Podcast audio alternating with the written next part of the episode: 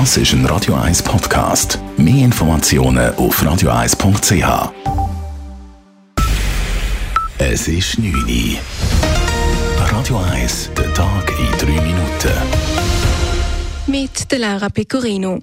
Das Pilotprojekt Basishilfe für Arme in Zürich läuft definitiv aus.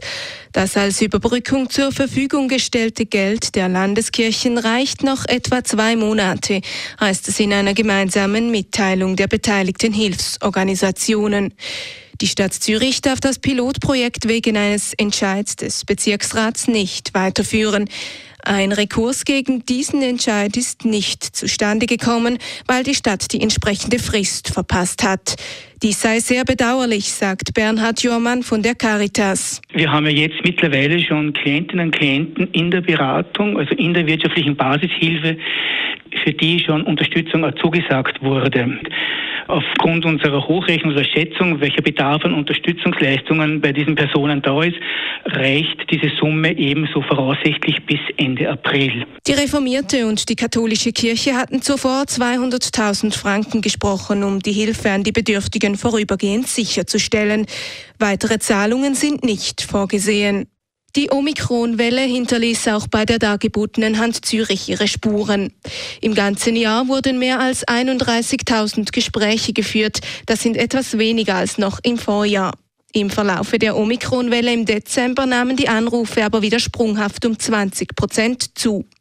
Die Angst vor dem Coronavirus habe jedoch in den Gesprächen deutlich abgenommen, wie Stellenleiter Matthias Herren erklärt. Um einen Drittel zugenommen hätten aber Gespräche, wo es um Suizid ging. Es ist sicher so, dass die Leute nicht vorher schon irgendwie total happy sind. Die sind auch sonst schon bedrückt gewesen. Und jetzt mit der Pandemie ist es einfach wieder das Fass überfallen worden oder wird überfallen. Es sind aber nicht nur Leute, die äh, selber von Suizid betroffen sind. Es sind auch eine Reihe von Leuten, die in ihrem Umfeld suizidale Menschen haben und nicht wissen, wie sie mit denen umgehen sollten. Stark zugenommen haben auch Themen wie Suchtverhalten und Finanzprobleme, so Herren weiter. Die Omikron-Welle stellt auch die Zürcher Wahlbüros vor Herausforderungen. In drei Tagen stehen in den Städten Zürich und Winterthur die Erneuerungswahlen an. Außerdem kommen vier nationale Vorlagen an die Urne.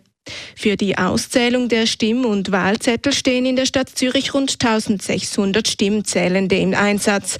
Angesichts der Omikron-Welle rechnet die Stadtkanzlei aber mit Krankheitsausfällen, heißt es auf Anfrage von Radio 1. Auch die Leitung der Wahlbüros in Winterthur hat sich auf entsprechende Szenarien vorbereitet. Schlimmstenfalls würden sich die Wahlresultate bis Montag verzögern. Dass es tatsächlich so weit kommt, halten beide Städte für sehr unwahrscheinlich. Inmitten der Spannungen im Ukraine-Konflikt haben Russland und Belarus heute ein gemeinsames Militärmanöver gestartet. Dabei werde etwa die Abwehr äußerer Aggressionen trainiert, teilte das Verteidigungsministerium in Moskau mit. Die Manöver finden nahe der Grenze zur Ukraine statt. Westliche Staaten reagieren beunruhigt. Von einem gefährlichen Moment für Europa sprachen etwa NATO-Generalsekretär Jens Stoltenberg und der britische Premierminister Boris Johnson, die in Brüssel über die Krise berieten.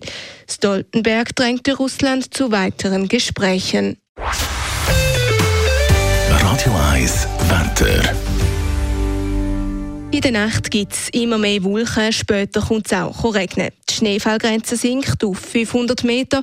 Morgen am Freitag ist es dann trüb und zeitweise nass. Am Nachmittag sind auch Aufhellungen möglich. Die Temperaturen am frühen Morgen sind um die 2 Grad, am Nachmittag gibt es bis zu 5 Grad. Das war der Tag in 3 Minuten.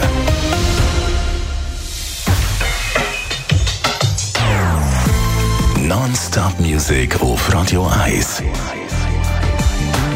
Die besten Songs von allen Zeiten. Non-Stop. Radio 1.